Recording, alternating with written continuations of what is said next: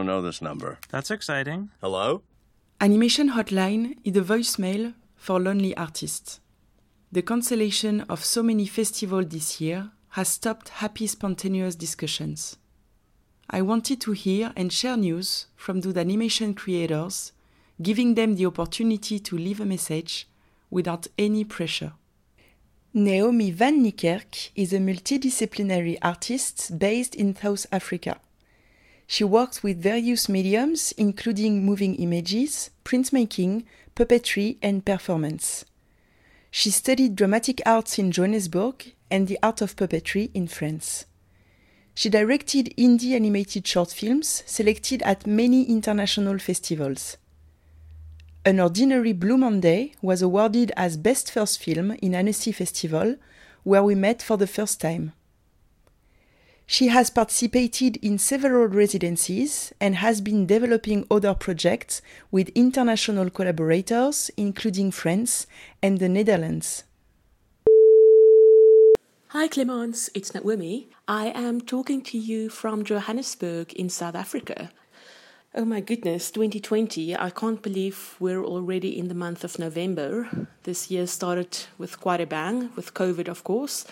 I was supposed to travel quite a lot this year. I had two exhibitions planned in America, one in Michigan and one in San Francisco. And then I was going to go to Annecy to do jury duty.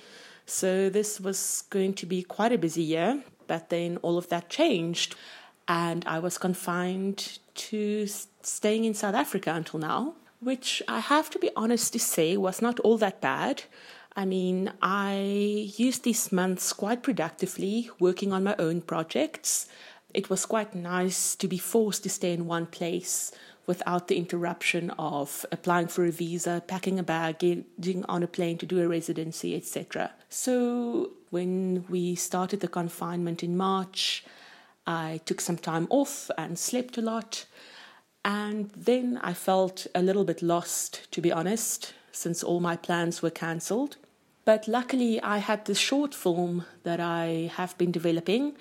And now, for the first time, I'm also working with a team of producers from France as well as the Netherlands. And I have to say, they are really, really lovely and they have been just so supportive through all of this. It's so great to collaborate with people you love, actually. So, uh, this short film will be filmed in France or in South Africa next year, depending how things go. But that is the plan.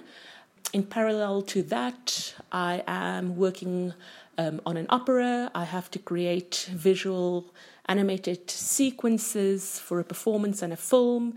Um, the music is written by Schoenberg.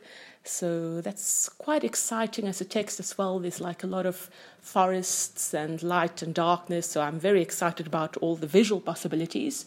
And then again, the team of people are really, really nice. And I'm learning a lot from this collaboration.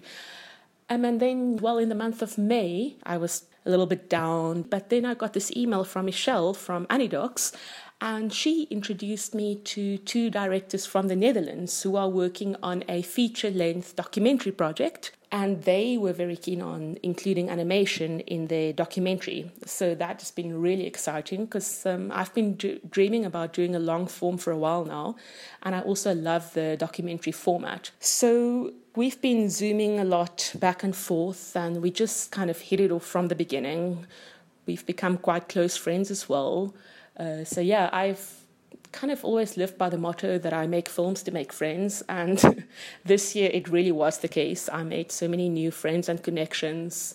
So, ironically, even though I was alone for most of the time, I haven't felt so alone this year because of all these online conversations and but being able to participate in Anidox remotely from Johannesburg and being able to follow like all these festival programs online, which has been really enriching.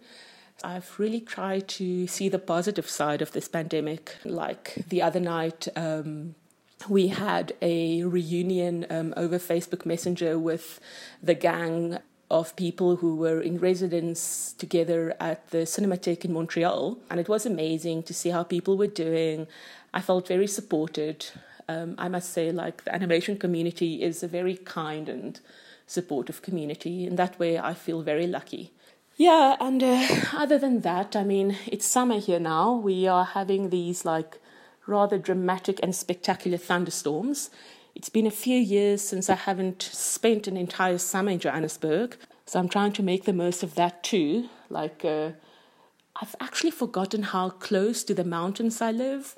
I mean, like, there's this mountain range about 60 or 70 kilometers outside of Johannesburg. It's called the Magalies. It's like one of the oldest mountain ranges in Africa. Last week, Friday, I had cabin fever and I just got in my car, drove to the mountains, and spent the morning filming a colony of vultures in a bird hide. That was very surreal that uh, the largest colony of breeding vultures are basically living less than an hour's drive from uh, my studio. I've been doing a lot of hiking and uh, camping. You know, we all just kind of find our ways to survive. I've, I've also bought a French VPN so I could watch like Arte and all the fantastic French films that's available online that's not available in South Africa. So I guess, I mean, there are ways of coping.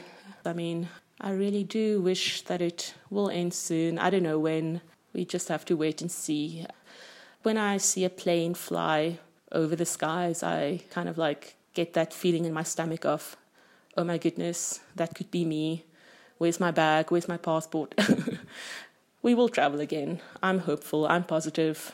Okay, so I'm going to end this message by sending out my best wishes to all my friends in Europe who are again being confined. I'm always just a Facebook message away. And uh, I would really love to have some news from Montreal. I do miss that city.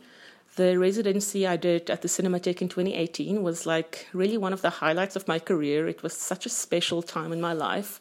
I haven't heard from Parisa in a long time. I know that she's also working on something new. So, yeah, Parisa, send us some news. Thank you so much for reaching out. Bye.